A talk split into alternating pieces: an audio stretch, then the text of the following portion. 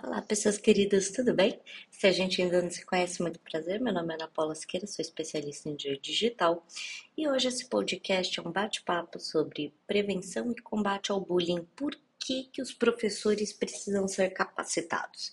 Então vamos lá conversar sobre isso. Por que, que os professores precisam ser capacitados? Que primeiro a gente tem que entrar no conceito de capacitação, né? Ou seja, você, escola, você tem o poder, o dever de informar os seus professores por meio de cursos, palestras, é, workshops, como vai ser feita a prevenção e o combate, como detectar o bullying, como detectar o cyberbullying, formas de composição, formas de aplicação de mediação de conflito. Então, é isso que a Lei 13.185 de 2015, que é a lei do bullying, exige que você tenha essa escola comportamento, esse comportamento proativo certo? Então, você não pode ter um comportamento reativo, aquele comportamento reativo que apenas espera uma denúncia, que espera um processo judicial, que espera acontecer o problema para depois reagir. Então, veja, e isso é uma coisa que nós vemos de forma extremamente comum, muitas escolas passam um tempo absurdo, absurdo. Mais de 60% do tempo dos coordenadores acabam ficando por conta de problemas de grupos de WhatsApp de mães e alunos. Será que isso é normal? Será que isso é viável? Então, o que eu sempre falo, escola, você precisa realmente computar o valor da hora do seu coordenador, tá certo? Por quê? Porque tempo gostando ou não gostando, time is money. Então você está gastando o tempo do seu professor com o quê? Com o bate-boca do grupo do WhatsApp, com o professor sendo difamado, com os alunos se xingando no grupo até não poder mais.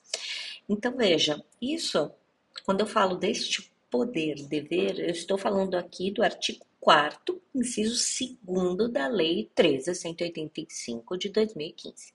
Se você acha que não é verdade, você vai lá e vê. Mas também nós temos aí a Lei de Diretrizes e Bases da Educação, que exige que você, escola, tenha esse programa. Como? Artigo 12, inciso 9 e 10, exige que você tenha um programa de combate ao bullying e um programa que objetive a pacificação social. Então, veja, qual que é o objetivo da lei? É isso que a gente tem que pensar. O objetivo da lei não é só a pacificação social. Eu, particularmente, acredito que o objetivo da lei é a felicidade. Acho que tudo na vida, o seu objetivo é a felicidade. Entretanto, felicidade não uma felicidade que venha de objetos e de coisas, né? Porque se quebrou o objeto, sua felicidade foi embora. Mas o que a lei pretende e o que nós pretendemos aqui no nosso trabalho é o quê? Que você tenha esse conceito de felicidade que não seja destruído por qualquer, qualquer problema que aconteça, porque os problemas sempre vão acontecer. A grande questão é como você vai lidar. Então, a partir do momento que o professor sabe um pouquinho sobre eh, tem essa conscientização, conhece um pouquinho do que é cultura de paz, como é que funciona cultura de paz é o quê? É um projeto paz e amor? Não muito pelo contrário. Ah, é um momento autoajuda. Não, muito contrário. Isso é uma política pública de educação que precisa ser colocada de forma urgente dentro de escolas públicas e privadas, tá certo?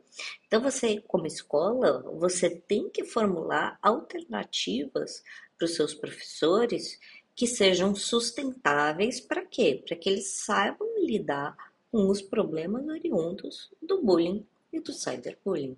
Porque vai ter, vai, claro que vai, né?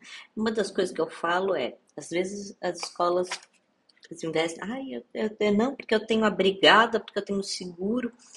Falei, tá bom, você já percebeu que o seguro de incêndio ele é baixinho? Tem uma razão. Por quê? Porque a probabilidade de pegar fogo é pequena. Agora vai fazer um seguro de responsabilidade civil, bullying, cyberbullying? Caríssimo. Por quê? Porque muito provavelmente você não tem políticas de compliance escolar. Que muito provavelmente você não tem uma estrutura forte de combate ao bullying, você não tem processo e procedimento para lidar com a agressão virtual. E quando você não tem processo e nem procedimento para ligar para cuidar de uma agressão virtual, de uma denúncia de uma agressão virtual, você está 100% vulnerável. Então, e aí vai acontecer exatamente o que a gente vê. Coordenador, 70% do tempo, 60% do tempo, apagando incêndio do grupinho do WhatsApp. Então, por favor, reveja esse conceito justamente para quê? Você tem essa possibilidade tá certo? De trazer cultura de paz, de trazer resiliência, para trazer sororidade, para trazer políticas anti-discriminação, políticas anti-racismo, políticas feministas, justamente para quê? Para que a gente possa trazer mais felicidade para os alunos. Né? E a felicidade não é um conceito utópico. Na verdade, eu estou trazendo para você um conceito jurídico de felicidade. Gostou? Compartilha com os amigos. Por favor, vai lá nas nossas redes sociais, arroba Ana Paula Virtual e também lá no YouTube, Ana Paula Siqueira Lazarisque de Mesquita. Ufa, foi cumprido, mas eu conto com a sua inscrição lá para o nosso canal crescer. E por favor, e para ajudar a gente nessa política de cultura de paz digital. Um grande beijo para todos. Tchau!